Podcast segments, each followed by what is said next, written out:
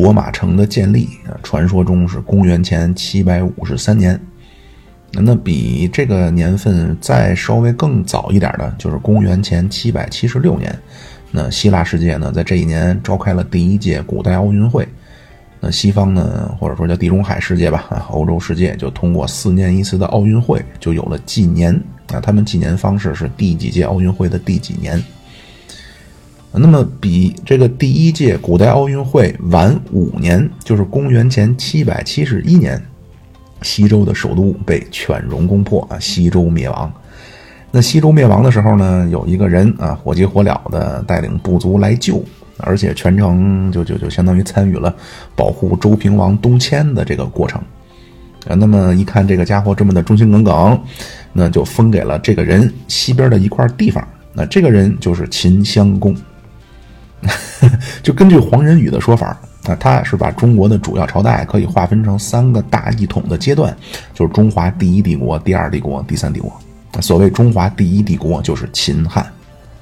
那就如果把秦汉当成一个整体，那罗马城的建立和秦襄公获得封地开始发展，其实是前后脚。那就是罗马城的建立比襄公立国晚了十七年。啊，那么到了公元前五百零九年，那罗马驱逐了王政最后的一个国王啊，就是那个骄傲者塔克文。那么瓦莱里乌斯和老布鲁图斯就建立了共和国。那公元前五百零九年这一年，咱们是春秋时代啊，当时正是晋楚争霸，包括伍子胥跑到了吴国啊，孔子这个时候开始活跃。那到公元前四百四十年，罗马公布了第一部成文法，就是十二铜表法。那雅典那边啊，很快就会上任一个十将军委员会的首席将军啊，然后这个人连选连任，一干就干了二十年啊，这个人就是伯利克利。啊，那么在中国这边，就公元前四百四十年，罗马公布了第一部，就是《罗马十二铜表法》。那中国这边七十多年前，那是郑国第一次公开了法律啊，叫《行注书》，非常有名，是中国第一部公开的法律《行注书》。那么中原地区啊，曾经非常强大的晋国啊，这个时候已经不行了。这会儿晋国呢，呃，就国君被六卿架空啊。那么这六卿当中呢，韩赵魏这三家刚刚灭了智伯啊，就是智氏。那晋国呢，很快就要被韩赵魏三家瓜分。那随着晋国的分裂，或者叫随着三家分了晋，那曾经阻挡秦国东扩的力量，就是最强大的晋国就土崩瓦解了。那到公元前三百九十年。那就是后来的永恒之城罗马啊，居然在这一年被高卢人攻陷了。那罗马人是躲在七丘之山上，就保存了最后的力量，而且和高卢人签订了，就等于城下之盟，签订了不平等条约，给人家这这赔款。然后罗马公元前三百九十年开始奋发图强。那么同时，就是大概四十多年以后，那，中国这边是秦孝公重用商鞅啊，开始商鞅变法。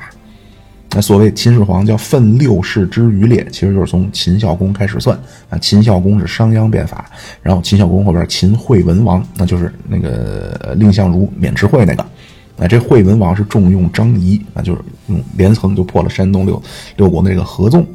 啊，惠文王之后是岛武王啊，这个岛武王名字叫嬴荡，不是嬴荡，他呢是刚刚继位啊，然后举重就出事故把自己砸死了。啊，等于他非常短命。然后他之后就是岛武王的弟弟，就是大名鼎鼎的秦昭襄王。啊，这个昭襄王不但有名，他妈也很有名啊。昭昭襄王他妈就是那个芈月啊，就是《芈月传》那个芈月啊，芈八子啊，就是宣太后，就中国历史上第一个有名有姓的太后啊，这个宣太后芈八子。那这个昭襄王这个阶段呢，是定下一个国策啊，叫远交近攻。而且这个昭襄王就长平之战也是这个昭襄王啊，就秦国就把这个时候军事能力最强大的赵国啊，在长平之战一战打成半残，啊，就实际上这个昭襄王时期就已经给秦国日后统一打下基础了。而且他是在位时间特别长啊，他在位五十多年。那他死了以后呢，就传位给儿子啊，他儿子就是秦孝文王啊。结果因为这个昭襄王太能活啊，所以这会儿这个孝文王继位也五十多岁了，那继位很快两三天就死了。那这等于短暂之间，短暂之中出现了这种政权的更迭，那么吕不韦就运作上来了一个奇货可居。那这个奇货就是那个异人啊，秦王异人啊，这个异人就是秦庄襄王啊，这庄襄王就是秦始皇的爹啊，所以从秦孝公、惠文王、岛武王、昭襄王、孝文王、庄襄王啊，六代人的努力啊，到秦始皇这儿一统天下。那么秦孝公改革之前的四十年啊，就是公元前三百九十年，是罗马被高卢人洗劫，那么罗马人也开始奋发图强。那这样呢，到了公元前二百二十一年，秦始皇灭了六国，就建立了秦朝，那就是完成了大一统。啊，那么春秋战国啊，这个也叫周秦之变啊，这个所谓周秦之变就到这儿就被终结了。那秦朝呢，也靠着严刑峻法带来的非常强大的政治动员力啊，包括一套非常具有现代意味的官僚体系，啊，中国的历史或者叫中国的政治史啊，就被带入了一个崭新的阶段。啊，那么就在这一年，就是秦始皇横扫六合，公元前二百二十一年，这年罗马那边是老对手，罗马在地中海的老对手迦太基那边。那汉尼拔子承父业啊，这一年汉尼拔成了新迦太基的总督啊，然后就开始策划第二次布匿战争。那罗马呢，很快也要从第二次布匿战争当中，呃，就实际也是经过了汉尼拔的锤炼啊，就真正找到了一套或者叫完善了一套属于自己的这种重步兵、骑兵配合的战术啊，并且在布匿战争当中就放弃了过去的对外结盟的这种外交原则，很快就开始灭国扩张了。那罗马也要进入一个新的时代了。然后到公元前二百零二年，这一年刘邦是垓下之战啊打败了项羽。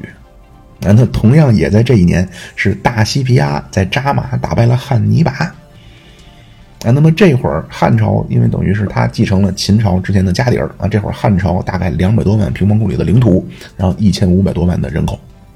那罗马共和国第二次布匿战争打残了迦太基，就完全统治了地中海。那这个阶段，罗马大概是五十多万平方公里的土地，另外还连带着二百五十万平方公里的地中海，啊，完全纳入罗马囊中。啊，罗马这会儿人口大概是三四百万。那到公元前一百四十一年啊，这一年咱们是汉武帝继位。那汉武帝继位之后几十年，汉朝就开始了大规模的扩张。北击匈奴，西统西域，然后东边扩张到朝鲜。那汉武帝继位五年以前，就是公元前一百四十六年啊，这年罗马第三次布匿战争彻底消灭了迦太基。啊，当然包括在布匿战争这个过程中啊，通过四次马其顿战争，马其顿战争肢解了马其顿，然后叙利亚战争拿下了就是塞琉西的叙利亚部分，啊，就罗马完全统治了地中海。那第三次布匿战争结束不到十年啊，就是公元前一百三十三年，这年罗马的格拉古哥哥就提出就改革变法，就被杀，那罗马就开始了百年内乱。那那汉朝的这个汉武帝时期和罗马的布匿战争阶段啊，都是分别两边最武德充沛的时代。那就是罗马的百年内乱是从公元前一三三开始，就格拉古哥哥改革，然后引发暴乱，然后被杀。啊，一直到公元前三十年啊，是吴大维荡平四海啊，就这个阶段，罗马叫百年内乱。那这个阶段，咱们就是汉武帝是公元前一百四十一年继位。那汉武帝死了之后呢，就是昭宣之治，那就是汉昭帝，然后呃汉宣帝。那到公元前四十八年，汉宣帝驾崩，也大概是一百年。啊，那这一百年呢，罗马是雄才大略的凯撒，乱世英雄苏拉。能征善战的庞培、马略，啊，赚钱的商人有克拉苏，啊，搞意识形态理论的有西塞罗，那汉朝这边汉武帝不用说了，啊，跟秦始皇并驾就是并并列的皇帝，啊，能征善战有霍去病、卫青，啊，搞经济的桑弘羊，啊，搞意识形态理论的董仲舒，啊，包括什么司马迁啊，就这个阶段，呃，汉朝也是豪杰辈这个这个怎怎么说，就是名人辈出的一个阶段。那么这个时候，汉朝大概是五百五十万平方公里的土地，然后三千万的人口。呃，罗马大概是两百万平方公里的土地和大概两百五十万平方公里的地中海。啊，那人口，罗马这时候大概是两千万左右。那罗马从共和国到帝国的过渡，如果从凯撒和庞培的内战开始算啊，是公元前四十九年。那屋大维消灭安东尼是公元前三十年。那罗马从共和国变成帝国，等于中间是隔了十九年。然后汉朝呢是被王莽分成了东西汉，那中间隔了王莽的新朝，隔了是十四年。然后罗马帝国早期阶段也是欣欣向荣、锐意进取。那咱们东汉开国以后啊，也是光武中兴。那这刘秀和乌大维都是在位三十多年。嗯，乌大维是发动了日耳曼战争，然后提布略时期结束了，然后很快就放弃了易北河，就退了莱茵河。那东汉光武中兴之后是明章之治，那明章之治北击匈奴，设了西域都护府，然后很快也给放弃了。那等于都是在边疆扩张了一下，打了一下蛮族，然后又收回来了。那么到公元前后，那就是这个时候就有一些经济的统计数字了。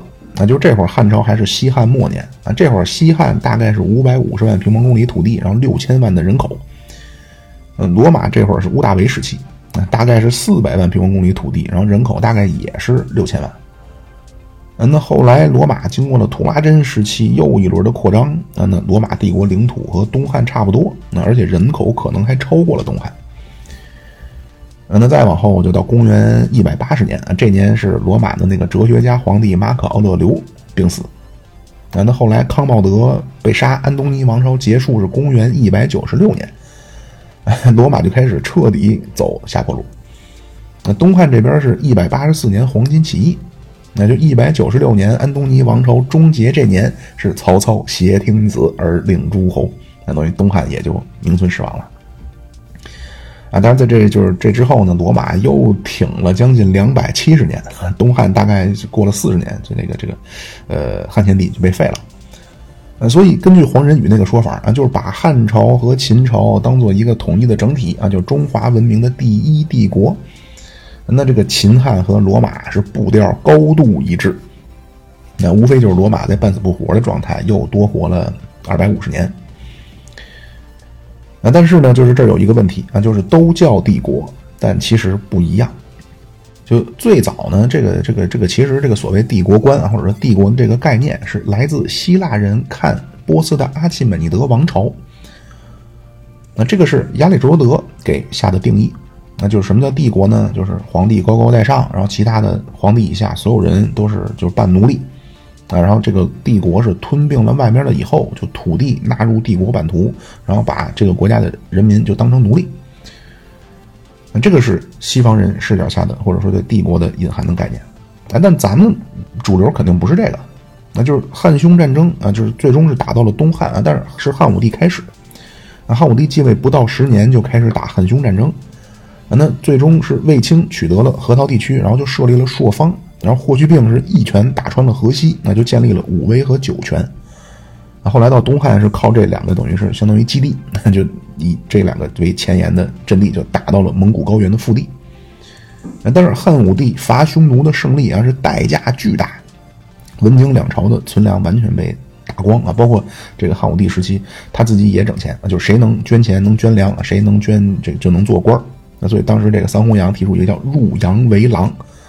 那今天讲话其实就是卖官鬻爵，那就是罗马打第一次布匿战争，其实也是赌国运啊，也是发行了战争国债。那最后终于消灭了迦太基的海军啊，第一次布匿战争就确立了自己的地中海的海洋霸权啊。但是罗马的对外战争基本都是赚钱的，那咱们对外是赔钱啊。咱们是打完了，人家服了，然后咱们好吃好喝给养起来。啊，罗马是给你打完之后，给你的人卖成奴隶。那就咱们说前面说那个霍去病拿下河西以后啊，当时匈奴的浑邪王率四万匈奴部众投降了。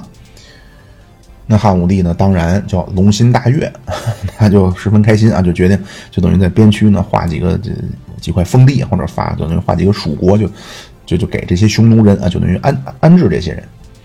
那而且呢，当时汉武帝说了啊，说就长安地区的这些有钱的商人啊，你们凑两万乘马车。那等于就给这个匈奴人就当他们的安家费，啊，但是呢，当时反正就没人捐啊。那汉武帝性格非常的那什么，就大怒啊，就扬言说，不但要砍了这个长安最有钱的、最富的五百个商人的头，还要把长安的县令斩首。那下边的这些大臣就说了啊，就说那个匈奴连年抢劫啊，他们现在。虽说是投降吧，但是也算俘虏。那现在应该把这些匈奴人赐给那些当初跟汉匈战争当中就等于为国捐躯的死难者家属，给人家家里去当奴隶啊，或者就当奴仆，就等于用这种方式抚恤。那现在呢，您怎么说要用咱们官府的钱去供养，还得让咱们的百姓去照顾他们啊？说这实在是不合适。汉武帝呢，一听好像也有那么几分道理啊，所以最终汉武帝的解决方案 就是汉武帝是自掏了腰包啊，自己出钱安顿好了这批投降的匈奴人。那所以汉朝跟罗马今天都叫帝国，那但是在罗马那边。那怎么可能不把战败的人当奴隶呢？怎么可能我打败了？你说凯撒这打了高卢人，我怎么可能自掏腰包还养着你呢？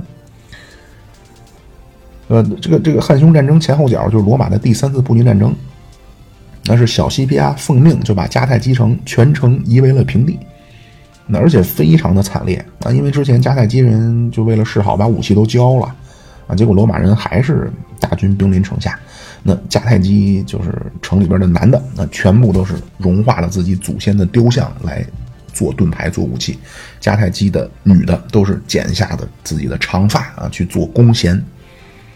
但是最终呢，罗马军队攻入城中，就把迦太基所有的神庙市场全都给毁了，然后就把投降的迦太基的五万老幼妇孺全部卖成奴隶。那就是举一个例子。但是，就罗马的对外战争，它能挣钱啊，因为罗马一开始打的是文明世界，能抢啊。就当时欧洲是越往东越富有。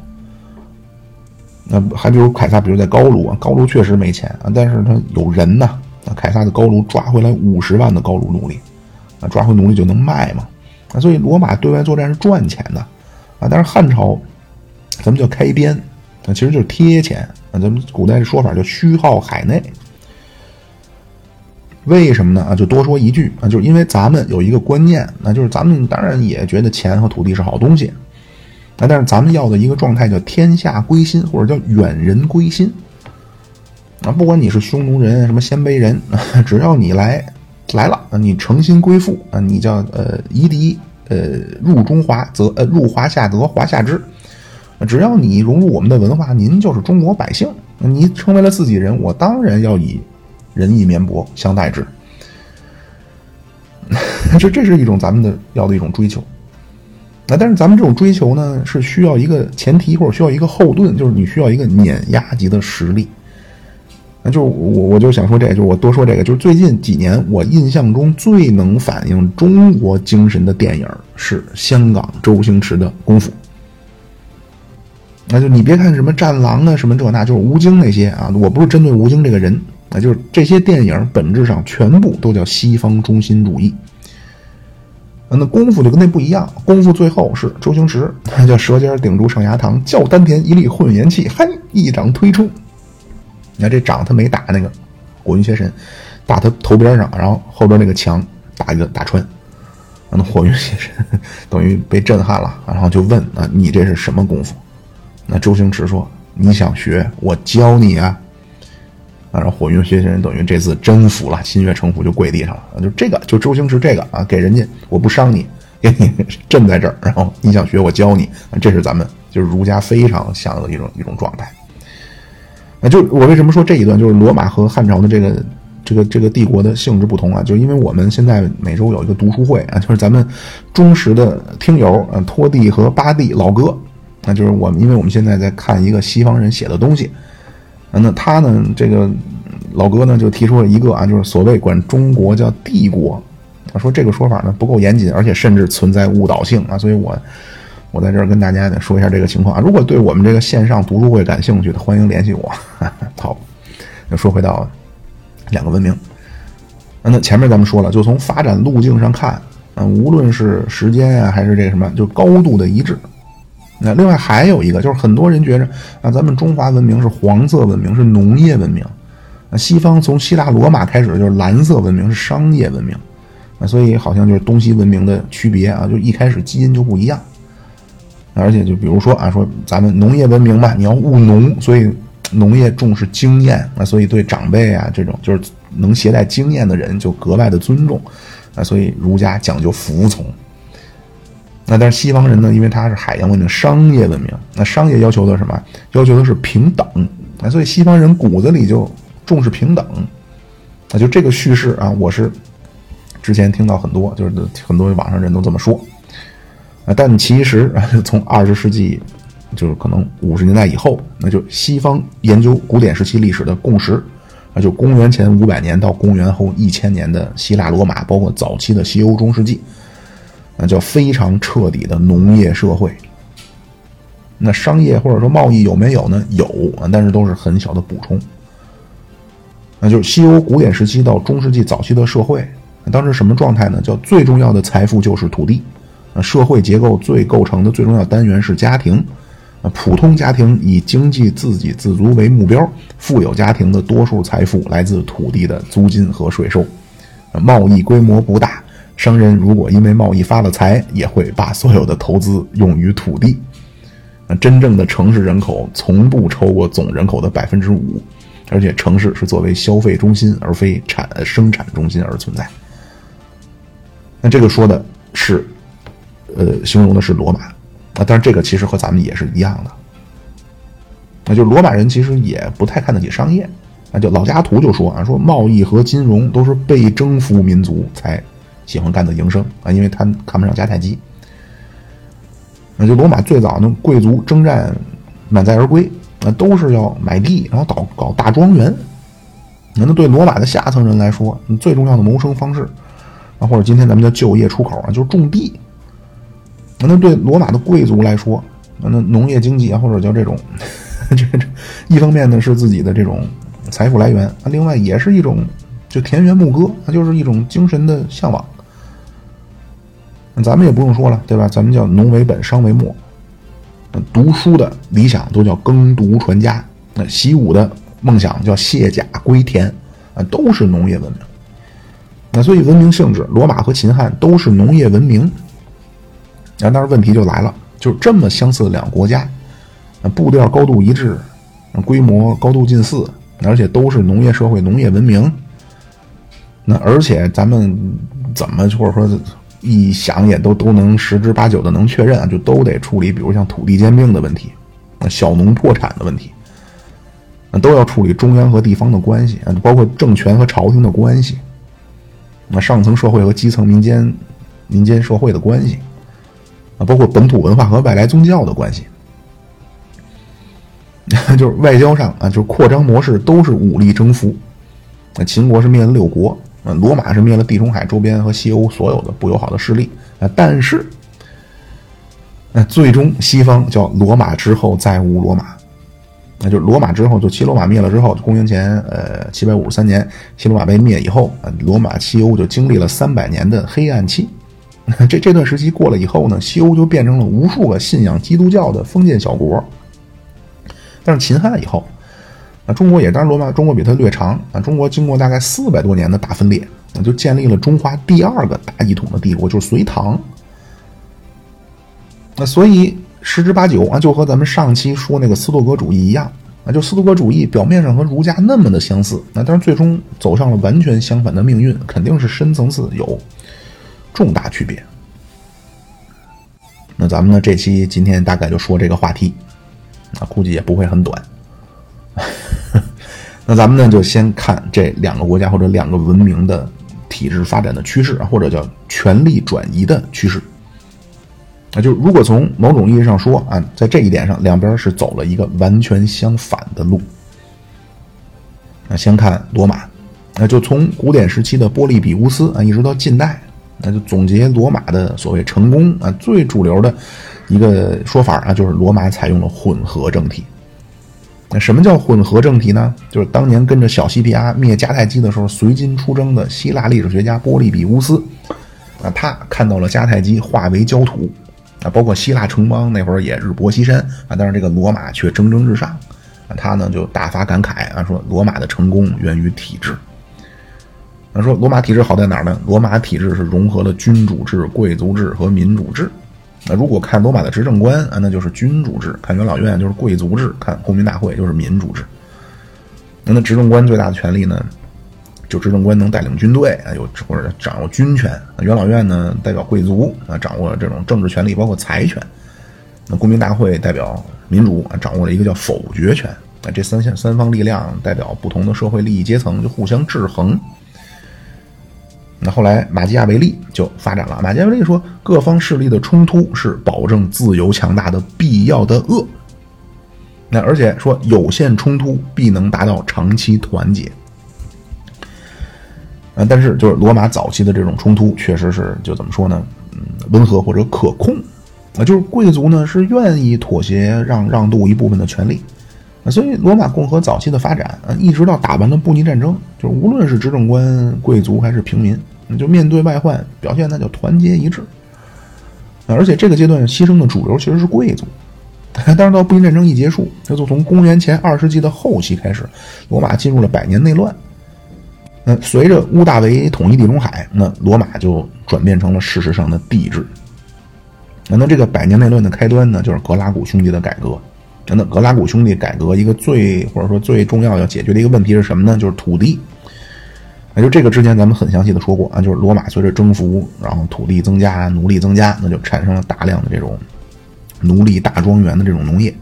那大庄园呢，就是一方面的效率比小农高，那再加上第二次民战争，汉尼拔打了十六年，那农民都当兵去了，那所以导致很多小农家庭就破产了，就只能把地就卖给就是所谓罗马的贵族，卖给这种社会上层。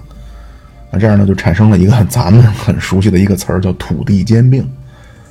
那所以罗马的平民就变成了罗马的贫民，那就是平民是平头百姓啊，贫民是赤贫的民，那最终从贫民又变成了流民。那那罗马的这种政治结构啊，它没有去调节土地兼并的能力。那所以最早实际上能解决这个问题的其实是马略。啊，但是马略解决方式，他不是从根本解决，他的做法就是把那些活不下去的流民都拉来当兵，啊，所以从此罗马就诞生了职业军人。但是马略这个改革呢，实际上对于贵族的这种政治特权还是没解决。那就咱们管这些贵族，就是东汉，呃，汉朝兴起了，呃，一个政治势力叫门阀，也叫士族，那这个其实就可以对应罗马的贵族。当然，就是这个这个，我我我也不想造成什么误解啊。就是你严格意义上说，中国的贵族都在先秦，那就钱穆就说汉西汉是中国第一个平民式的的的的的的的朝代。啊，但是你如果从这种社会阶层的角度来说，罗马的贵族就是汉朝所谓这会儿在崛起的士族。啊，那咱们后来企图去干掉这些士族的，或者叫企图干掉这些门阀的，那是军阀。那罗马也一样啊，马略遇金拐，一方面吸收了流民，那一方面也让军阀从此就作为一股独立的政治势力，就登上了罗马的历史舞台。那而且到了凯撒，那简直因为凯撒这个人确实能力很强啊，所以这个军阀就成了最强大的在罗马的政治势力。那因为在罗马只有军阀能通过对外战争拿到土地，那只有军阀能强迫元老院给。手下士兵分田啊，那罗马之前流离失所那些流民，那无路可走，那投奔军阀。那那最早期的时候，在罗马为国而战的这种公民兵、义务兵，那就变成了领兵大将，从领兵大将那领工资的雇佣军或者叫职业军人了。那这些职业军人就反过来就成了军阀最强大的后盾。那最终呢，就是最强大的一个军阀凯撒，那就把国家带进了帝制。那后来屋大维再次统一，实际就是一个加冕仪式啊，因为性质上完全一样，那就是最强大的一个军阀收拢了执政官、元老院、公民大会的权利，那就成了所有权力的集合或者化身。那这是罗马这边，那咱们这边最早春秋战国，就是战国魏国的吴起改革啊，有一个非常重要的措施，就是让一部分人脱产啊，这让这帮人当职业军人啊，其实就是马略那套。但这一套呢，需要有非常强的这种经济作为后盾来养活这支军队，因为他们不干活啊。那所以到后来呢，到秦朝基本上还是征兵为主。啊，但是他和罗马共和时期那个征兵还不太一样啊。罗马是一要对外打仗了啊，一敲锣，各位父老乡亲啊，请放下锄头，咱们开始去保家卫国。秦汉是只要你年满二十，然后每年就有一个月去参加军训。而且教的很详细啊，就怎么用弩啊，就射箭啊，怎么驾车呀，怎么刺杀呀，就这些都要进行培训啊。这样几年以后呢，就这个时间因为是伸缩的啊，等于你完成了新手村的试炼啊，你就要给国家去当兵了啊。如果皇帝比较开明的时候呢，你是去两年啊，一年就去戍边啊，一年是守卫京师。那戍边的就叫戍，那守卫京师的叫卫啊，合起来叫卫戍。那后来到汉武帝时期呢，就因为他连年打仗啊，说最长的时候男的得打到六十岁。啊，所以汉武帝就把之前文景之治留下的老本啊，包括桑弘羊想办法给他弄来的钱，全给打光了。那，但是说穿了，就这些人，就是其实还是农民啊。那，只不过你是需要打仗了，你响应国家的呼唤，你就等于放下锄头，拿起武器。啊，等于罗马是先征兵啊，就是先是公民兵啊，然后变成募兵，就是职业军人。但，咱们是养过一阵职业军人，后来发现不太可行，就变回了就所谓公民兵。啊，但是无非就是因为这个解释权不在老百姓手里啊，所以你说你去服服役，你几年呢？那就短则两年，长则几十年，就三十年。那而且你给国家去打仗，你不拿工资，你服兵役啊，包括就是有一服兵役还服徭役啊，就给国家当苦力去，就这个你是尽尽你的义务，你国家不给你钱。那这是这个军人制度这条线。那另外就是权力，啊，就罗马的权力分布。啊，就王政时期咱就不算了啊，就从共和制到帝制，啊，其实权力是在集中，啊，是从三方制衡往变成了一家独大，啊，但是咱们汉朝，那秦始皇、汉武帝不用说了，啊，但是从西汉开始啊，就另外产生了一个势力，啊，这个势力叫外戚，那就是皇后的娘家人或者太后的娘家人那最早严格意义上说，这个这个这个外戚呢，或者说起码他就是这个身份，就是吕吕后他们家的一帮姓吕的。然后来填坟，就真正成气候的外戚就是霍光。那就这个咱们就在这儿就不能详细说了。那就是刘弗陵，那就是汉武帝的小儿子，就是后来的汉昭帝。那这个刘弗陵呢，就是从小就聪明伶俐。那那刘弗陵的皇后叫上官皇后啊，上官皇后的爷爷叫上官桀，上官桀的亲家。啊，也就是上官皇后的姥爷就是霍光，那就是严格意义上说，霍光是第一个，就中国历史上第一个权倾朝野的外戚。那后来篡了西汉的王莽也是外戚，王莽的姑姑王政君是汉元帝的皇后。那么到了东汉呢，就是除了外戚的力量非常强大，那就是因为东汉人称东汉幼儿园，就是从明章之后啊，就连续的出了好几个小朋友。那小朋友肯定就很讨厌自己这个舅舅，或者姥爷啊，就反正就是他妈家这这这这 飞扬跋扈的，什么梁冀啊，就那比小皇帝还狂啊！所以小朋友呢就得找从身边找值得信赖的人啊，这样另外一股政治势力就登上历史舞台，就是宦官。那另外在汉朝，特别是东汉，还酝酿了一个阶层，就马上要破茧而出啊，就是咱们我前面提那个士族啊，也叫门阀。那就军队制度，刚才咱们说过了啊。那汉朝的官员选拔制度叫征辟察举，啊，就中国的官员选拔制度最早叫世卿世禄，那就是为什么你当官很简单，因为我爹就是干部。那后来秦朝呢，叫军功爵，那就为什么你要升官呢？因为你打仗杀人多，你杀人多你就升官，啊，所以秦朝叫虎狼之师。啊，汉朝叫征辟察举啊，因为汉朝标榜以孝治天下，那所以思想品德最重要。啊，那汉朝。起步的一个就是你想当干部起步的一个，你得先叫被举孝廉，啊，就是你这个人如果要走向仕途啊，你又得孝顺又得廉洁。那但是品德这个东西它也不像打仗，就你说你杀了多少人，你点人头，后来就是上交耳朵，啊，但是你说你品德好不好，你谁谁能判断？所以只能靠听说。那比如说这个人当地风评特别好，哎，那这个人好人，这是人才。那到魏晋呢，就把这个给科学化了，那就九魏晋叫九品中正，那就比之前那个征辟察举就靠谱了。那就中央专门设一个，就等于做人物品鉴的这么一个人，啊，他跟你交谈啊，包括看看你的简历啊，啊，他大概就因为他有经验嘛，一个丰富经验的 HR 啊，他跟你聊聊，就大概知道你什么水平。啊，那为什么叫九品中正呢？啊，因为这个所谓品鉴这个人叫大中正，那他呢会把全国人才分九等。但是他这个大中正没有任免权，那就是他只有人才推荐的这个权利啊，实际上很类似今天的中组部。那到隋唐呢，就更靠谱了！隋唐开始叫科举，那就咱也别整什么大中正了啊，咱们统一考考试啊，比如你看看你这个人，你对今天的社会问题你怎么分析啊？对吧？经济问题你的观点是什么呀？然后国际关系你 怎怎么认为呀？啊包括意识形态领域啊，你这都怎么看的？那就通过这些去去去去选拔人才。那么在秦汉，就是从军功爵到征辟察举，啊，这样呢，就是这个征辟察举呢，就诞生了很多大家族。那就这些人慢慢滚雪球，就这些人就垄断了，因为他是靠听说呀，他不是靠一个客观标准。那听谁说呢？肯定是谁麦克风大，听谁说。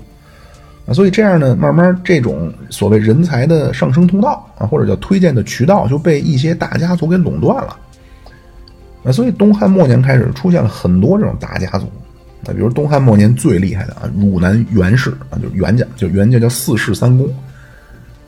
那就是汝南的这个袁家已经四代人做到副国副国级干部了啊，就是什么书记处书记啊，什么中纪委书记啊，就这这种级别的干部了。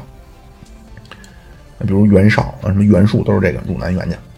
再后来，衣冠南渡，把持东晋朝政的，这四大家族，王谢、呃、桓、于，呃，琅琊王氏、呃，陈留谢氏、隆康、桓氏、颍川于氏。那所以，根据陈寅恪的说法啊，说三国是什么？三国就是士族要登上历史舞台，但是被乱世中的军阀阻挠，不让他们登上历史舞台的这么一段历史。那最终呢，是氏族地主阶级被代表庶族地主阶级的关陇军事贵族集团给灭了，就是西魏、北周这些人，就他们开创的隋唐给取代，中国就从氏族地主阶级进入庶族地主阶级。那所以在秦汉，其实是一个从至高无上的权力集中在一个人身上，开始发展出三大支柱，那就是西汉崛起的外戚，东汉崛起的宦官，包括东汉开始萌发的这种世家大族，也叫氏族，那就这三根。支柱开始形成了，那那罗马那边是执政官、元老院、公民大会，那最终这三根罗马的支柱，这或者叫大权，全部收归了军阀，那军阀获得了至高无上的权利。那那后来罗马帝国的混乱啊，不是因为产生了什么新兴的政治势力啊，其实本质就是军阀内斗。那秦汉这边是至高无上的权力开始向下分散，然后到东汉末年。所谓中华第一帝国啊，这三根支柱就是外戚、宦官和士族。所以，罗马和秦汉啊，就无论是军事制度还是这种权力的分布趋势，那是完全相反啊，不是不一样，是完全相反。就一个是从 A 到 B，一个是从 B 到 A。那而且后边就是罗马和两汉灭亡以后啊，这欧洲文明和中华文明发展的路径也完全是反着的。那咱们是经过了魏晋南北朝的大分裂、大融合，就又重新回到了大一统。那但是西欧文明在罗马帝国大一统以后，就从此走向了分裂，叫罗马之后再无罗马。那这是为什么呢？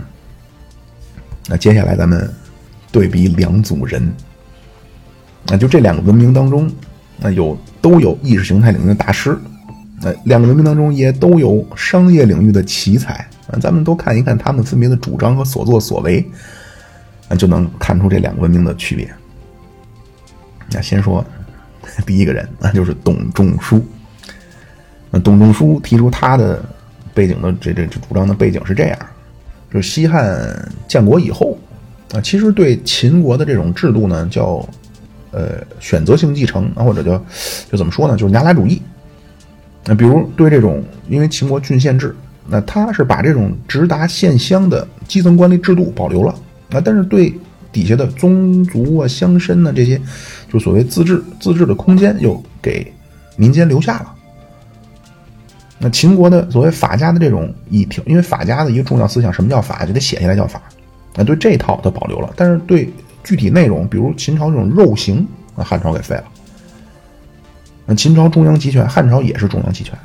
啊，但是你汉朝一建国没听说过去什么修长城去，对吧？他汉朝建国推行的叫呃无为而治，或者叫休养生息，或者叫黄老之术。啊，汉朝刚开始是叫以黄老之术，呃治国。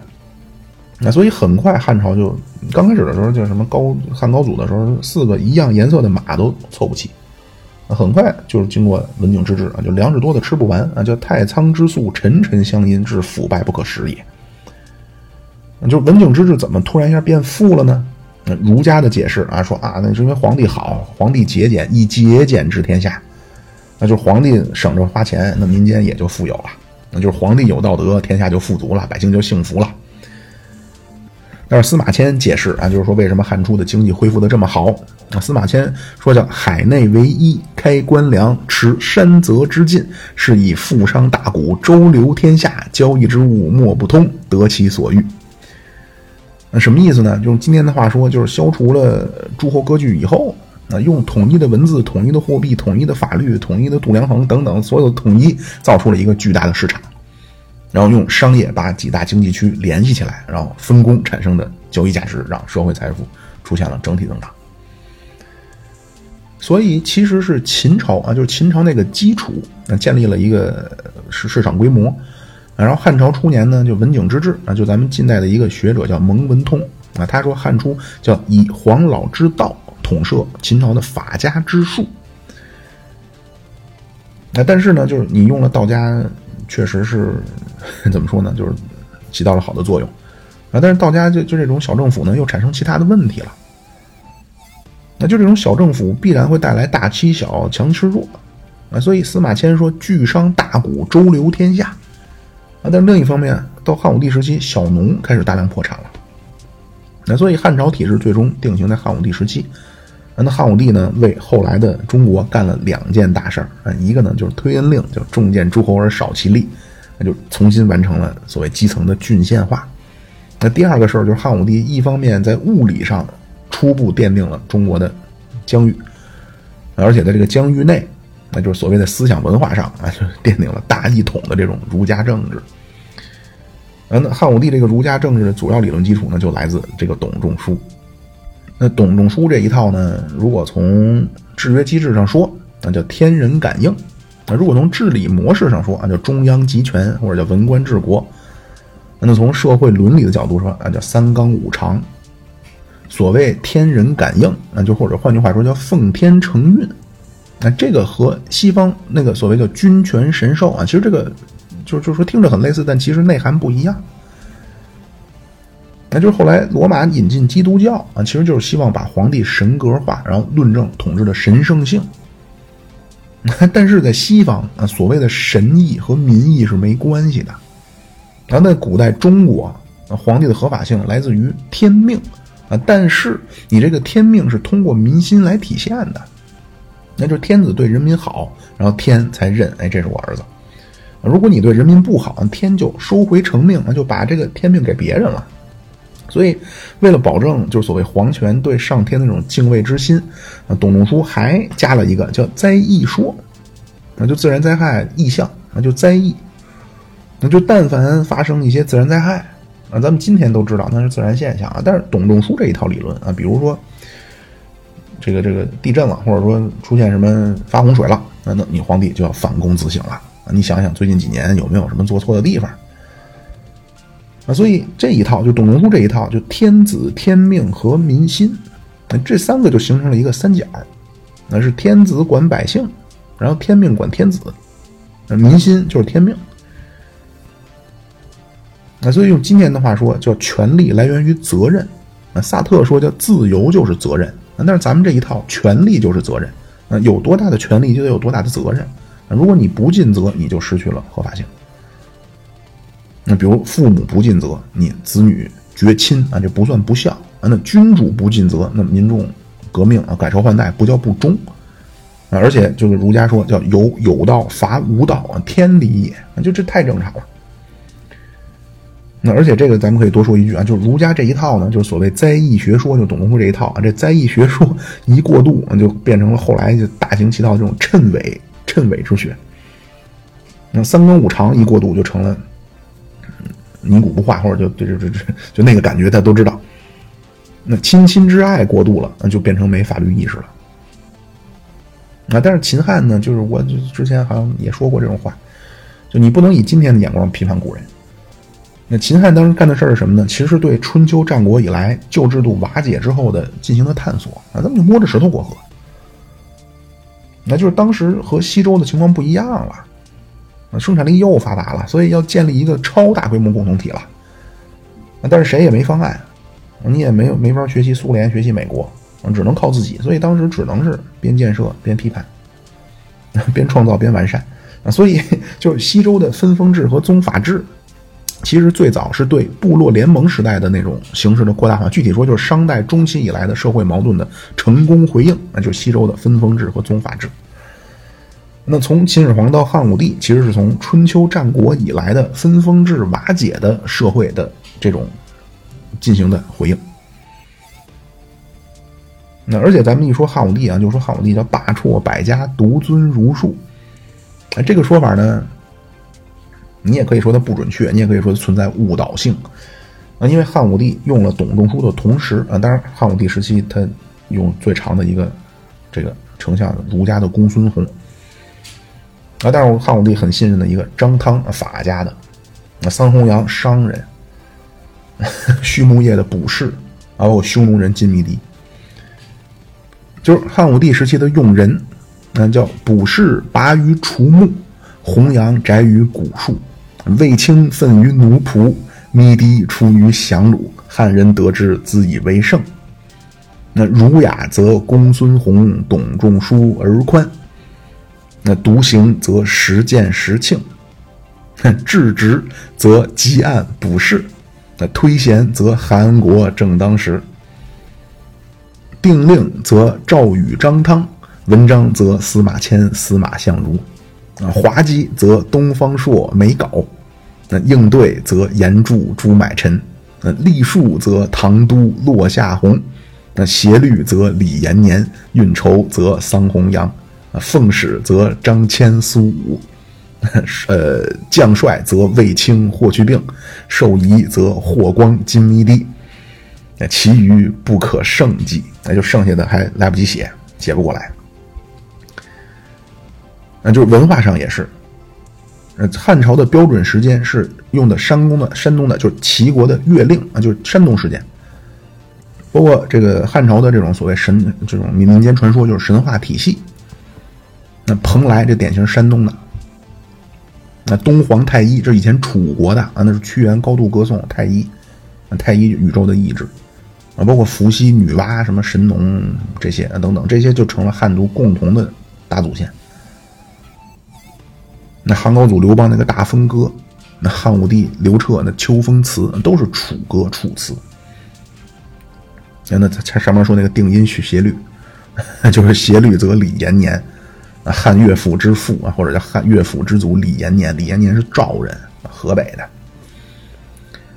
那所以汉武帝其实用非常。自信开放的胸怀啊，真正叫网罗天下之事，海纳百川，兼容并包。那就咱们这种大一统啊，没有造成文化上的单一或者地区文化的消亡，反而是共同繁荣。所以说过来，就是董仲舒提出一套天命天子民心的，呃，儒家意识形态理论啊，就支撑了一个超大的共同体。啊，但是呢，在这个超大共同体的统一的意识形态之下，啊，做到了百花齐放、兼容并包。啊，那罗马那边是西塞罗，那西塞罗强调的是靠共和观念来维系超大共同体。那，什么叫共和？共和就是人人有份的公共的事业。那怎么去钳制权力呢？怎么防止一家独大呢？董仲舒是把天命给，呃呃，是天子的授权来自天命。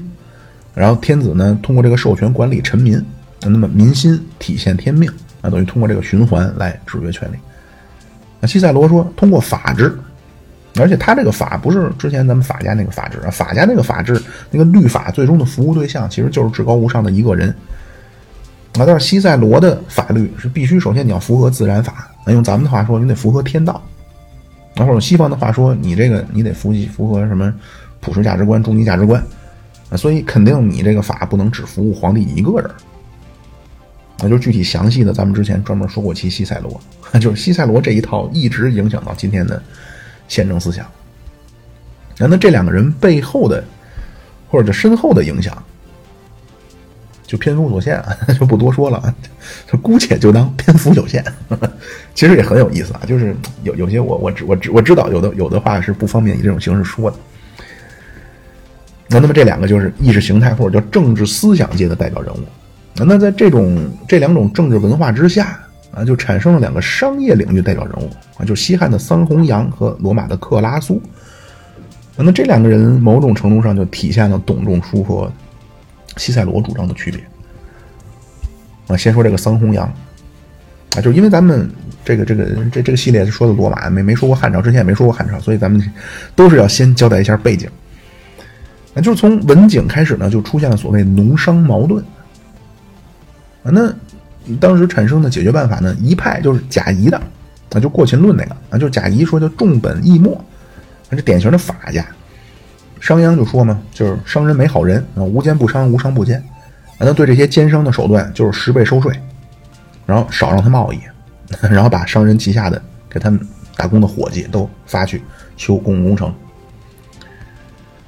那另外一种解决所谓解决方案就是农商矛盾解决方案，就是筹措的，那就减免农业税，那就典型的儒家的啊，就是你对百姓好一点啊，你对百姓好，百姓对你好啊，你百姓支持你，你国家强大啊。但是很多东西你你说着是很好听，但是比如说你减免了税，那中央财政怎么办呢？啊，你抗震救灾，包括你打仗，你得花钱呀。那这一套最终解决的还是在汉武帝。啊，但是这不是董仲舒啊，这是另外一个人。这个人就发明了一套，又不用退回到秦制啊，也不用再给小农去加赋税啊，还能增长国家中央政府财政收入的好办法啊，就民不易富而天下饶。那这后来王安石也说类似的，叫民不加赋而国用于。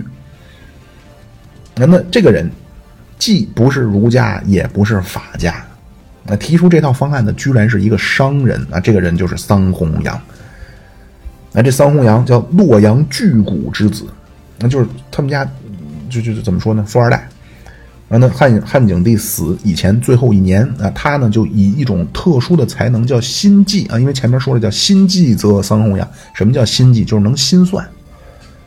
等于桑弘羊就就类类似啊，就比如说九九八十一啊，十一乘十一等于一百二十一啊，他能不用打课本，他就能知道这个。然后靠这个他就进进宫，就当呃他当时进宫这个身份叫郎官。那郎官是什么呢？郎官就是伴读。啊，桑弘羊靠着心算进宫的时候十三岁，啊，这年后来汉武帝刘彻十六岁，那等于两个人是关系好的不得了啊，就是也不能说，就反正童年一起长大的。啊，那后来汉武帝就接受了桑弘羊的建议，啊，就任用了两个人，一个人呢是大盐商，这个人叫东郭咸阳，啊，另外一个呢是一个大铁商啊，就是卖铁叫孔锦。那就是东郭咸阳和孔锦就主导了全国的盐铁官营，那就是把盐铁这两个在当时最大宗的日常消费品的产业就全部收归了国有。那么很多人呢就批评啊，有针对桑弘羊的，有针对汉武帝的。总之，这个说法叫与民争利啊，官与民争利啊，但非常的吊诡，就执行这一套帮国家去搞垄断的，那其实是盐商、铁商本人。那 那背后出谋划策的更加那是相当于罗马王思聪吧？所以就很奇怪。咱们后面说那个克拉苏，那就罗马的商人是用财力来胁迫国家，或者说给自己攫取政治资本，然后用政治资本再让自己发财。但是咱们汉朝的商人那是帮着国家搞宏观调控。那桑弘羊还发明了一个叫军书法，一个叫平准法。什么叫军书呢？就是各地的这些土特产啊，是政府靠官方的物流网络啊，把这些，就比如你新疆你产葡萄干，我把这些运到海南去，政府政府出面去运，然后运到海南去卖，然后把榴莲运到新疆去去去卖。那平准是什么呢？就是用国家的平台物流仓储解决价格波动。啊包括桑弘羊还统一了货币，那因为汉初的时候，就是他吸取前朝的教训，就就郡国并行了一阵儿，那桑弘羊就彻底把分给各郡国的铸币权给回收到朝廷，然后铜钱都铸了统一的叫五铢钱。那那么通过这个桑弘羊的这一套宏观经济政策啊，包括这个文景之治留下的大批的这个这个这个财富。啊，所以汉朝呢，同时扛过了农业灾害和匈奴的就对外用兵。另外，桑弘羊还叫假民公田。什么叫假民公田呢？就和格拉古兄弟那改革差不多。那就桑弘羊把那些投机商人，包括高利贷的人的手里的土地给没收了，然后重新给那些无地流民去种种。然后第二个呢，就是西域，就是桑弘羊建议的汉武帝啊，征伐六十万戍卒去河西屯田。那这个事儿在当时那花费数以亿计啊。那但是如果没有汉武帝屯田西域，那后来班超就没法建立西域都护府。你没有西域都护府，丝绸丝绸之路就难以打通。那所以在罗马是平民派的格拉古兄弟在分田。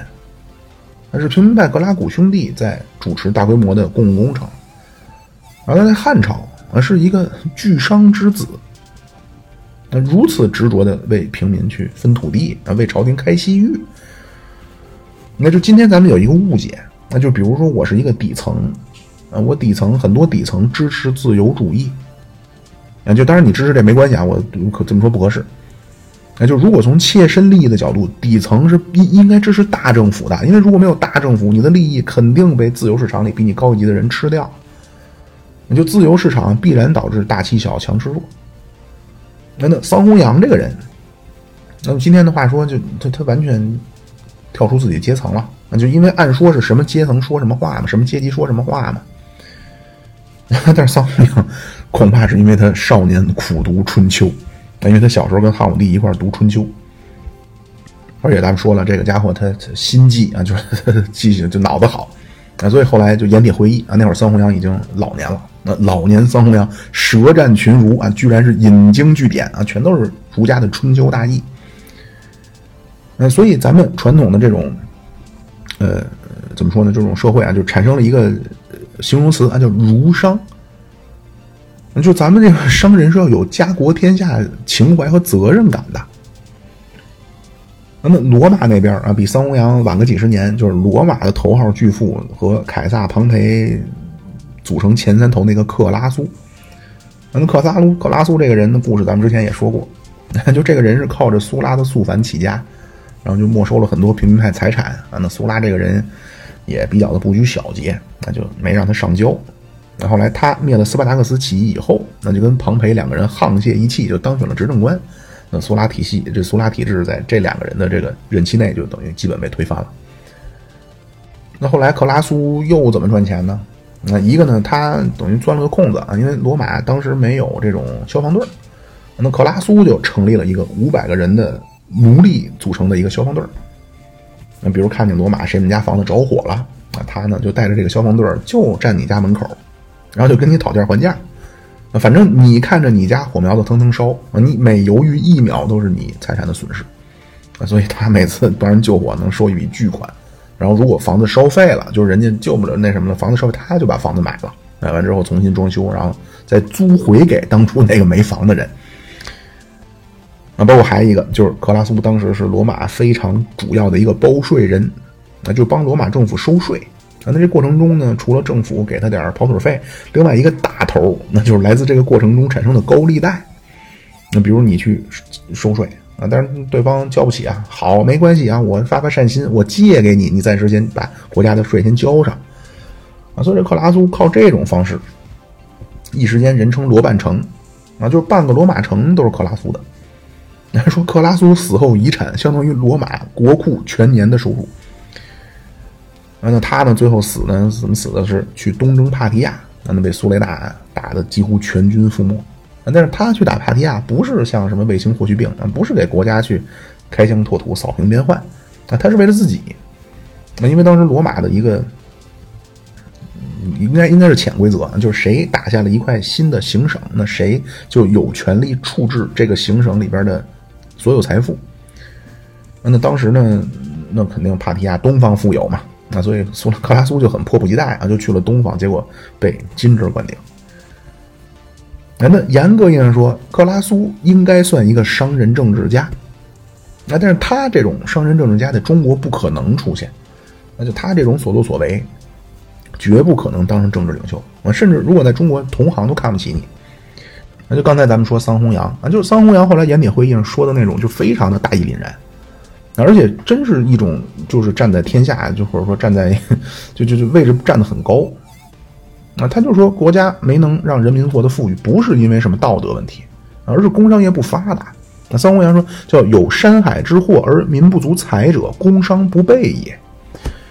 那就是说是商业流通领域缺乏一些更好的手段，而不是什么东西就说到道德啊。就他这个立足点非常高。那但是克拉苏完全没有什么天下观。啊，就是儒家确实他有就是所谓强调服从性的这一面。那但是儒家其实给人那种叫主人翁意识。那就是咱们要站在一个更高的角度，站在全局、顾全大局思考问题。那就国家和社会这个事儿里有我呀。那后来明末叫天下兴亡，匹夫有责。那所以董仲舒那是天下围绕一个人，啊，这一个人获得天命，一个人照料臣民，啊，臣民照顾的好，得了民心，啊，天命还在这个人。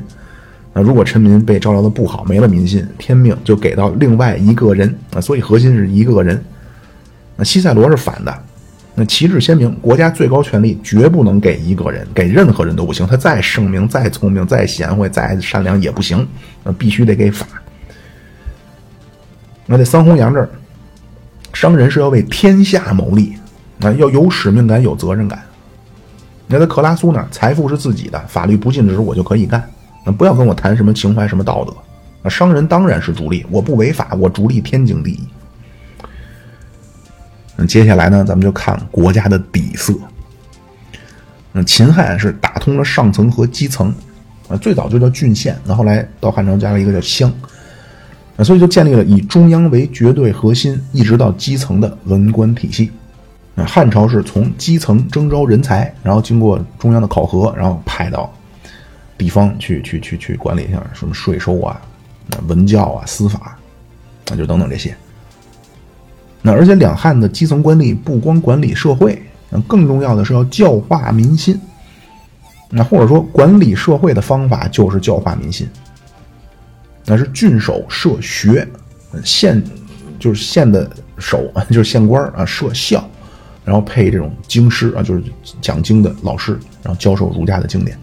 啊，这样通过教育，通过就就就，当当然当时没有没有印刷品啊，但是就那个意思啊，通过教育，通过印刷品，把不同地区的基层人民完成了整合，就形成了一个大文化共同体。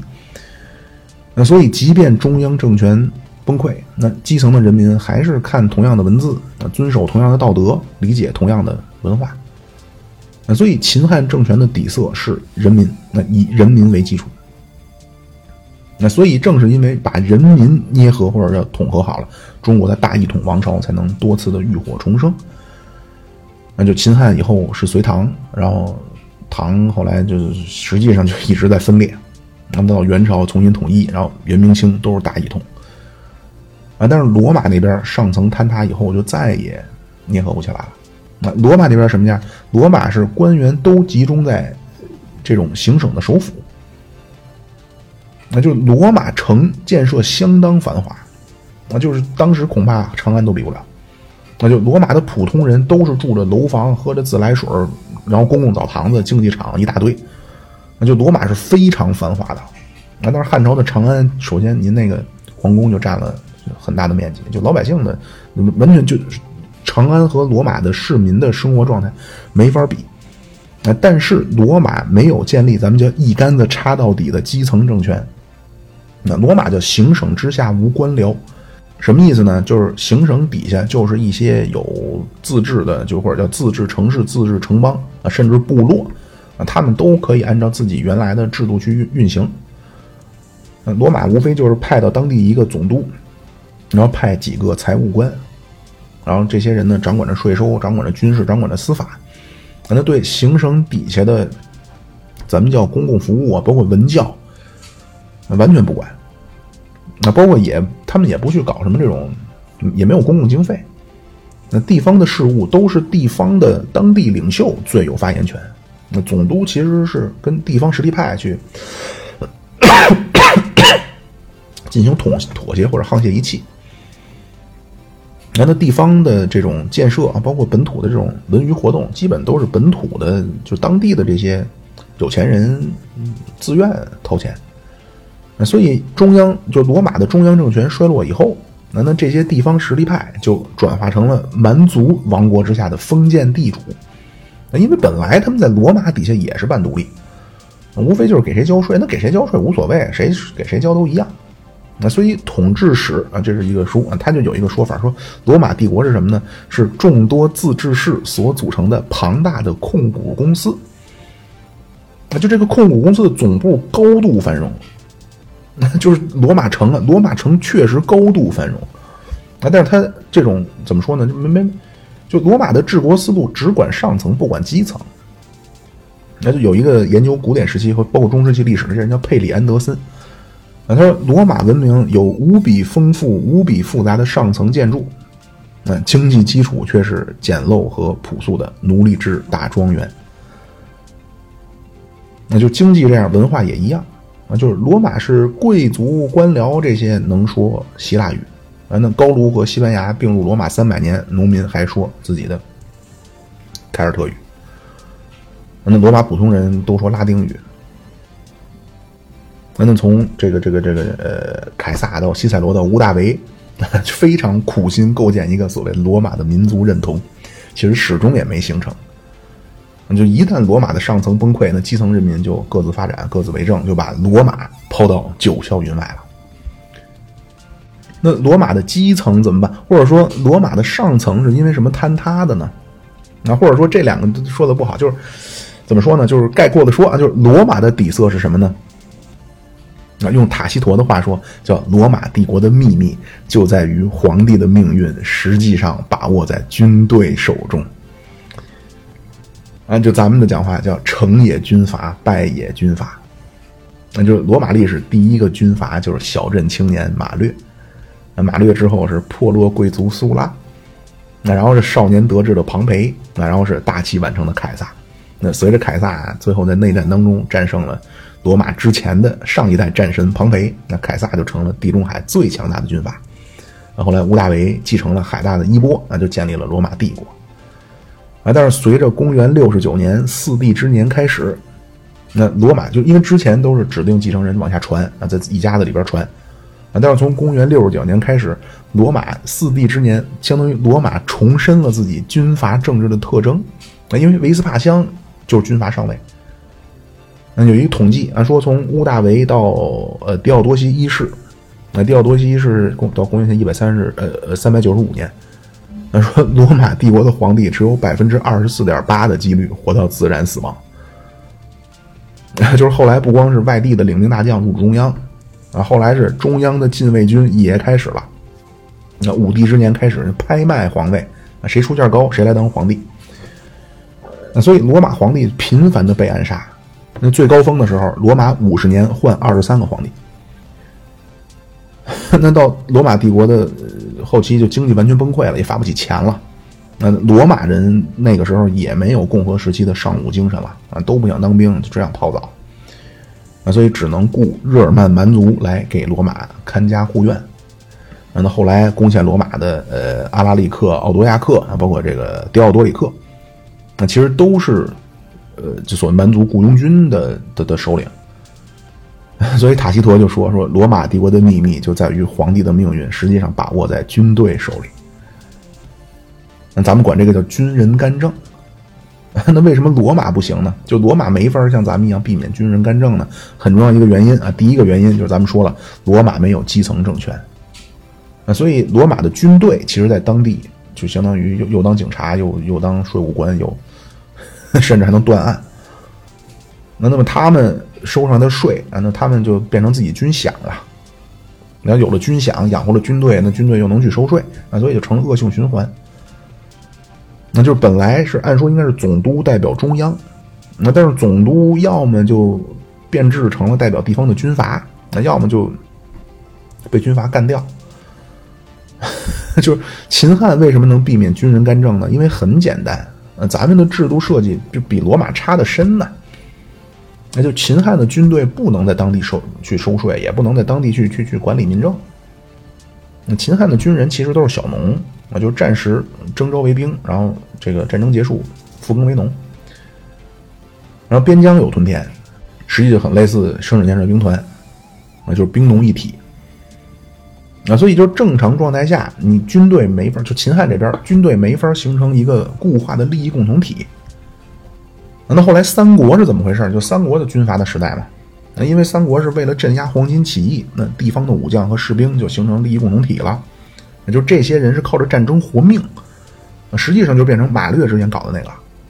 那后来到唐朝藩镇也是，那就这个将领和军队高度绑定，那一有一心，你就你就就就没办法了。那这第一个，就是咱们的体系差的深。那第二个就是罗马的。这个这个就就就没被教育好，简单的说，就国家意识有问题。那就孟德斯鸠有一个叫《罗马盛衰原因论》啊，孟德斯鸠就说，当罗马军团越过了阿尔卑斯山和大海的时候，战士们就逐渐丧失了公民们应具备的精神啊，那手中掌握着军队的呃和王国的将领们感到自己的力量很强大，就不再想听命于别人了。那什么意思呢？就是军团距离罗马太遥远了。那走出去之后忘了罗马，忘了精神家园了。那咱们完全相反，咱们那个政治觉悟，那那那相当的感人。那那班超啊，那千八百人啊，靠着就真是散兵游勇啊。西域多少个国家几十万军队的包围当中啊，那班超为东汉建立了西域都护府啊，就后来打通丝绸之路。那西域和汉朝那那那那相距万里。而且中间隔着塔克拉玛干沙漠，塔克拉玛干沙漠是世界第二大的流沙沙漠。那就是如果这个这个班超的这个怎怎么说呢？就是但分思想出现了松动，那就完全就割据一方了。啊，但是这个班超思想觉悟之高，那后来他这个班超为汉朝等于在西域苦心经营三十年以后，那只对组织提了一个要求，就是我希望能够葬回故土，那而且我不要带走一兵一卒一草一木一针一线。那你要在罗马，你就算不自立为王，你说你想要埋回罗马，那肯定那这这这东西早抢抢光了。后来咱们东汉黄巾起义，那就这个熟悉三国的都知道啊，就早期一个东汉的名将黄埔松，啊黄埔松出师灭黄巾啊，灭了黄巾以后威震天下。那而当时叫主弱臣奸，就是当时就是第一皇帝不行，第二是这个大臣没好人，朝中没好人，所以当时呢就有人劝说黄埔松说你。这个现在可能有点麻烦啊！你拥兵自重了啊！你如果回去以后呢，你功高震主，恐怕性命不保。那结果黄埔松大义凛然啊，就夙夜在公，心不忘忠，何故不安？那就我一身正气，我身正不怕影子斜，我有什么可回去？我有有什么要担担忧的？那就虽云多谗，不过枉费。犹有令命，死且不朽。那就就非常大义凛然，然后回到洛阳，放下兵权。遭到迫害，就所以就以前有一说法啊，就是说罗马军人能干政，是因为罗马皇权叫相对专制，说中国这边你是绝对专制，那就那意思啊，就是说为什么罗马军人造反呢？啊，因为受到的管制没有那么强烈，啊，其实完全不是，那就是因为咱们这个这个领兵大将被教育的太好了，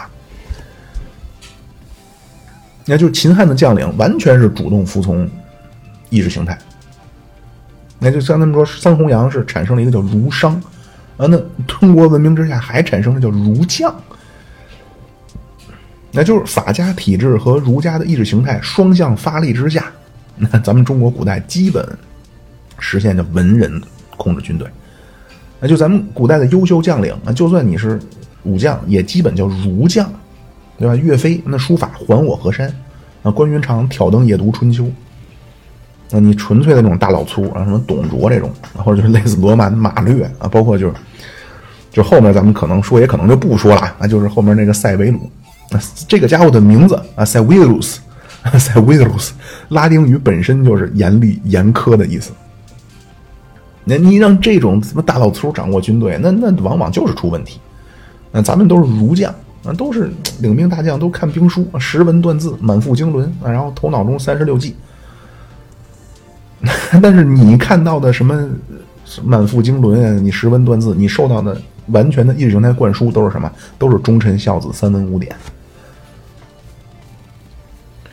那么罗马那边的意识形态领域呢？最早是西塞罗啊，他想用共和那一套啊，结果失败，就没人买他的账。那那么后来呢？罗马帝国又崛起了一个意识形态啊，这个某种意义上成了，那就是西罗马帝国最后这一百五十年、二百年的主旋律就是基督教。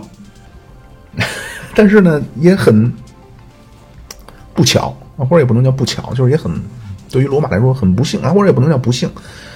是这样啊，就是公元三百一十三年，君士坦丁就颁布了米兰敕令，这样基督教就就合法了，就不再受到迫害了。那公元三百九十三年，那狄奥多西一世正式确立了基督教成为罗马帝国的国教。那就在这个过程当中啊，公元三百五十四年，呃，罗马的北非行省的一个罗马官吏的家庭就生了一个孩子。那这个孩子从小受的是纯正的罗马精英的教育，最爱看的就是维吉尔的史诗，包括西塞罗的著作。那他包括也在希腊学过辩论，学过什么柏拉图。那成年以后呢，就当时罗马皇帝的宫廷当中当演讲家。那他年轻时候的私生活也完全是罗马风格。十四岁就和一个已婚女士生了个私生子，就是一个初二的学生啊，就把一个这个结了婚的女同志搞大肚子了。那那当时呢，他因为这个基督教已经转入地上了啊，所以他呢就是就说第一次看圣经啊，说其语言之。简陋 说这个和西塞罗的这种典雅文风相比啊，简直不堪入目啊！但是多年之后啊，是二二二二我记记不太清了啊，就是反正二二二十来岁啊，就当时再一次读到圣经啊，他得到了一种无法言说的这种内心的震撼啊，他管这个叫神启啊，就终于受到了神神的启示，那从此就一心钻研基督教啊，从此就成了基督教最伟大的神学家奥古斯丁。那这个奥古斯丁就用自己掌握的希腊的这种哲学啊，这种包括罗马的就拉丁语啊，就把基督教原始教义就发展成了包含原罪、包含恩典、包含预定论、包含自由意志等等等等，就一个非常庞大的神学体系。就整个中世纪最伟大的基督教神学思想嗯，一个就是来自这个奥古斯丁，啊，一个就是来自中世纪晚期的托马斯·阿奎那。这个奥古斯丁，咱们将来得得专门说一期啊。但是就是我想，就是今天说这个话题跟这个多少有点关联。那就公元四百一十年，嗯，曾经的永恒之城罗马，啊，被西哥特首领阿拉利克攻破，然后在城中洗劫三天三夜。那这个事儿爆发以后，奥古斯丁就写了《上帝之城》。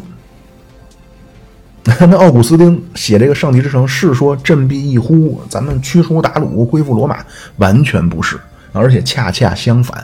那奥古斯丁是彻底否定了罗马文明。那他说，罗马建成的那个罗姆路斯，你是杀了自己的弟弟，你德国不正啊！那罗马你叫兴于不义，必然毁于耻辱。那而且因为他喜欢西塞罗，就年轻时候喜欢西塞罗，所以他也了解西塞罗理论啊。他说，罗马从来没实现过西塞罗所谓的正义。从来没实现过西塞罗所谓的人民的事业。他说罗马就是一个放大的匪帮。就奥古斯丁呢，完全把罗马早期的什么爱国呀、什么简朴啊、坚韧啊、进取啊、勇敢这些精神全部否定。那在奥古斯丁那儿，只有基督教的信望爱那，这个才是真正的美德啊，所有的荣耀都属于上帝。那奥斯丁最后就总结，他说：“人间之城的这个罗马的陷落，叫咎由自取。”那那只有天堂的那个上帝之城才是基督徒最终的期许。那这一套就奥古斯丁这一套，就是基督教里边上帝之城和人间之城的这个分离啊，包括对人间之城的批判，就直接影响了到就一直到现代的西方的政治学。那就是今天把国家当成恶的，就这种假设或者这种这种这种预设，啊，那这一套追根溯源不是来自启蒙运动，而是来自奥古斯丁。就罗马作为一个国家，啊，就是恶。那因为你就是尘世之间众人皆有罪啊，就基督教预设就是人人有罪嘛。那么众人都有罪，所以只要是人组成的什么什么机构，就绝没有任何资格去领导他人。那就是有了奥古斯丁这一套啊，后来才有了洛克的保护私有产权、有限政府这套理论啊，卢梭基于公共意志的社会契约论。啊，到亚当·斯密最后就是守夜人的政府啊，就都是为了防范国家之恶。那就今天这个这个，咱不说这个啊，就是 今天不是讲奥古斯都，奥古斯丁，就是奥古斯丁说罗马是匪帮啊，就这个罗马是不是？就是罗马后来有多堕落？说这这咱不在这讨论。我想说的是，按照中国人的观念，那你你的国家再不好，那也是你的国家呀。那就今天我我其实有一些朋友跟我的观点是不太一样的啊。那么很多人呢也很讨厌，就管这些人叫恨国党。啊，但是其实绝大多数所谓的恨国党啊，也是呼唤改革、呼唤重塑社会，啊，都是希望把国家建设成一个更美好的国家。那就是咱们就中国人的历史上，就这种对自己的文明怀有如此大的这种欲除之而后快的，就完全是叶文洁式的这种感情，基本就就就甚至连汉奸都不如，就咱咱们是很难想象的。所以就是说到底，就是基督教虽然被罗马奉为了国教，但是基督教和罗马从来也没有融为一体，从来没有血脉相连。那反过来看咱们，那就是一方面儒家政治的这个道德伦理，那它内部逻辑上就是优于罗马的斯多葛主义，那就是道家跟伊壁鸠鲁主义特别像啊，但是这两种理论很难产生向心力。那能产生向心力的意识形态理论就是儒家和斯多葛主义。那但是斯多葛主义，咱们上期说了，就它内部存在重大的逻辑缺陷。那这是意识形态上，另一方面就是法家的基层治理远胜于罗马，就咱们前面说那个控股公司的那个模式。那所以在中国的传统思想当中，不管是精英还是人民，绝不会诞生国家 就是放大的匪帮。那只有你说你治理不好了，你才你才是匪帮，但是绝对不可能产生一个国家无论如何就是一个放大的匪帮这种观念。那就中华文明是非常罕见的不以宗教立国的这种，或者不以宗教为根基的古代文明。那就所有后来来到中国的宗教，你想进入中国，都必须去把之前的那种狂热感，就是那种非此即彼，都要褪去。那你都要在中国，你要和谐。你只有先把自己改进行改造，你才能广泛传播。那就基督教进罗马的同时，佛教也传入了中国。那但中国对佛教就完全不像罗马对基督教那么的极端啊，要么就是先是镇压，后来又变成国教啊。就佛教来了以后，到中国中国化变成了禅宗。那后来到了宋朝以后呢，这个所谓这这个禅宗更加融入了中国的世俗文化。那就咱们的世俗文化其实。根基就是儒释道，啊，就今天你只要是个中国人，你不管你怎么自称，你没没文化，你没上过学，你甚至你不识字，但只要你中国人，你说中国话，那儒释道的思维方式、儒释道的价值观，甚至语言体系，已经完全融入咱们每一个人的日常生活当中了。所以，如果用西方的标准来来来来看，那那所谓儒释道的这一套，这个的信徒就是全部的中国人。那儒释道所谓的场所，就是那个教堂，就是中国的国家，那你拆不开了。而这套你拆不开的价值体系当中，有一个东西就叫国家价值或者叫天下情怀。那儒家不用说了，那最讲究这个。那道家的，呃，这道教的呃思想理论就来自道家。那老子张嘴闭嘴的圣人如何如何，所谓圣人，他指的就是聪明的统治者或者好的统治者。啊，所以说明他也有情怀。嗯，佛教也是，也是你这个什么圣造七级浮屠啊，就是你你什么治理好国家，你的功德不亚于你你当个高僧。那这样一来，很多东西就完全刻在文化基因里了。那举个例子，比如疫情，那就做的好坏，咱们姑且不论。那但我相信，咱们绝绝绝大多数的中国人，那咱们潜意识一定会想：天灾来了，政府当然得做点什么。就做的好坏搁一边，肯定政府得做点什么。如果天灾来了，政府什么都不干，那哪行啊？但是如果英美的小政府啊，如果政府什么都不干，他们不会有意见。那就因为英国，说实话我不了解，就是美国完全是从下到上的社会，那就他们美国那种基层的这种社区自治的这种活力。那就和他们无法想象咱们对这种大政府的执念一样啊，咱们也不能想象美国基层社会这种自治的活力。因为我最近跟小区里边的一些就是邻里啊，就是一个社区的啊，就是沟通一些关于比如说像小区里边的一些公共的一些事儿，我我我我真的是我特别能体会咱们早期革命者那种，就是你跟他讲很多大道理啊，说了很多这种。这种美好的期许啊，他瞪着一双茫然无知的大眼睛，然后给你来了一番驴唇不对马嘴的话，就真的是很没办法。这个我 我不说这个好，那么我看说哪了？好，那所以说回来，就是咱们秦汉的软件体系其实比罗马好啊，这就是我的结论。就罗马当然有非常伟大的建筑，罗马当然，西塞罗的思考非常超前，而且罗马城就是我所谓罗马，不是光指罗马，就是它帝国的建筑非常好，但罗马城的建筑那简直在当时的世界首屈一指。啊，但如果从一个国家的角度看，啊，它捏合程度就是不如秦汉。那就是硬件上某些东西罗马比秦汉强，但是软件它不行。所以虽然罗马和秦汉发展高度同步啊，而且都是农耕文明，啊，但是罗马和秦汉退出历史舞台以后。那中华文明和西欧就完全走上了截然相反的两个方向。那那西罗马被灭了以后，那因为那个奥古斯丁相当于给定了性了，啊，所以被灭了以后刚刚好啊，那过去的知识分子也不再去背诵什么维吉尔的诗歌了啊，也不再去研究西塞罗了，啊，圣经就成了唯一需要牢记的。家族，那罗马的地方贵族啊，也没有人去追求什么光复罗马啊。光复罗马是东罗马那个贝利萨留他们，那曾经一度，那就是当地的这过去西罗马这些地方的领主啊，或者地方的贵族啊，完全就非常顺利的转化成了新的封建地主。那就所以罗马之后再无罗马。那但是咱们东汉啊，就东汉末年天下大乱的，就内忧外患完全不亚于蛮族冲击罗马。那就朝内那是宦官外戚啊，包括奸臣的轮番的权斗，包括血腥的屠杀啊，基层的黄巾起义号称百万。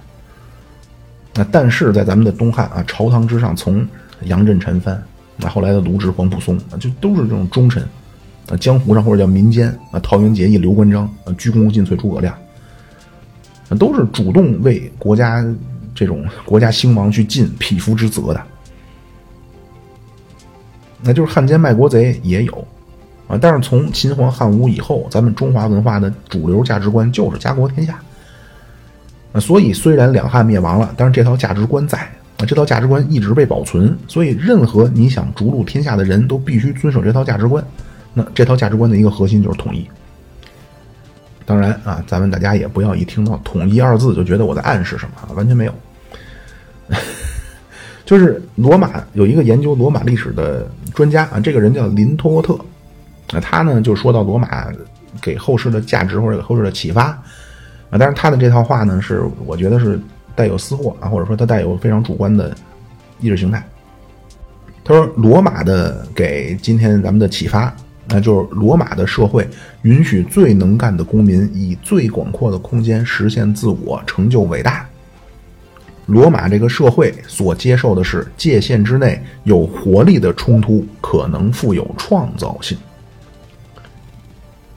就是当然啊，就是呃，美国确实是以新时代的罗马帝国自居啊，他们也是非常希望把自己的国家建设成罗马帝国，也以罗马帝国为呃，给了他们很多的启发。但是他这个呢，就是这个林林诺特这个呢，他其实也是在给美国去去去去去变相的彩虹屁吧。那但是，就是他既然拿这个做这个对比，那么咱们就可以得出一个结论，那就是一旦你所谓的这种他说叫有活力的冲突能够带来创造性嘛，那但是这个冲突一旦失控，那而你这个国家又没有向心力，那那最终肯定导致大分裂。那最终罗马是地理上东西分裂，文化上希腊文化起呃罗马文呃拉丁文化分裂，宗教上是天主教和东正教分裂。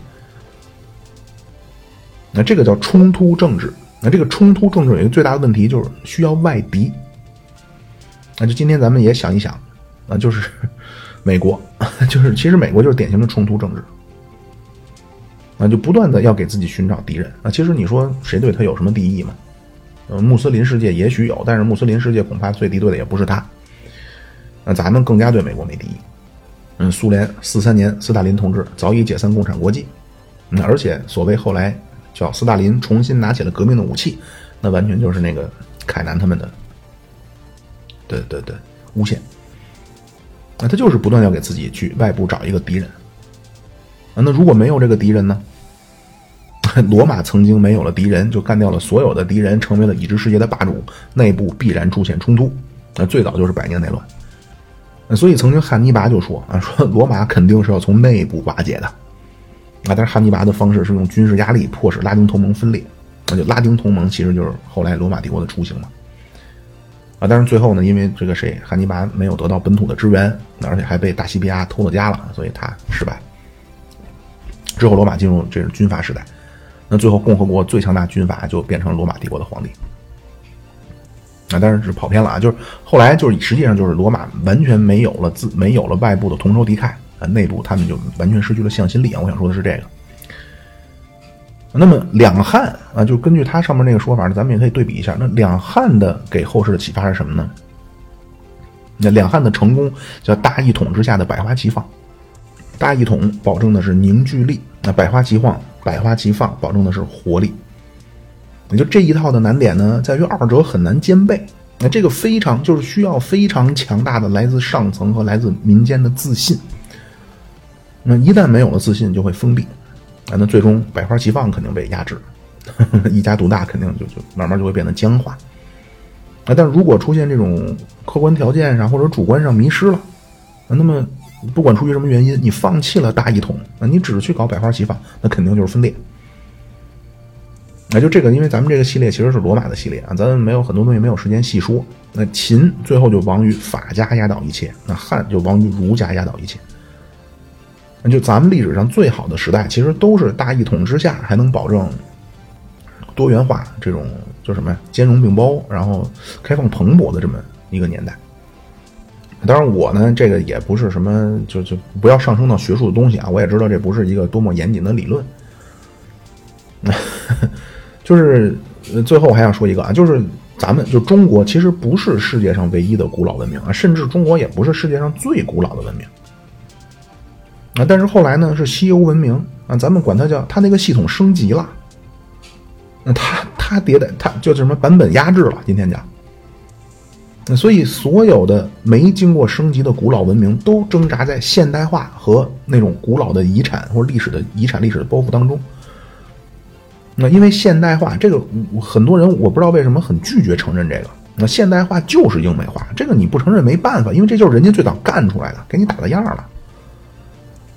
那但是古老文明呢，面对的问题就是 怎么一方面要你不现代化就被人打呀？你现在怎么能不现代化呢？但是你要现代化，怎么在现代化当中又保持自我？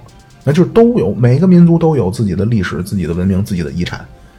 那而且是哪个民族也不可能推推倒重来。就好比你经过数万年的进化，你这个身体形态，你你其实不是最适合游泳，或者不是最适合飞行或者爬树了。那但是现在要求你必须去去去做这些事儿，你有没有什么方式能够做得更好？就是这个，这是现在咱们要处理的一个问，因为这个我我确实在这儿我也不方便多说，就是能够从一些东西能够感受到。那行，这个呢，后来也已经晕了啊，咱们就就就这样啊，谢谢那个什么大家啊，这个谢谢大家的支持啊，好，那个这样先这样啊，拜拜。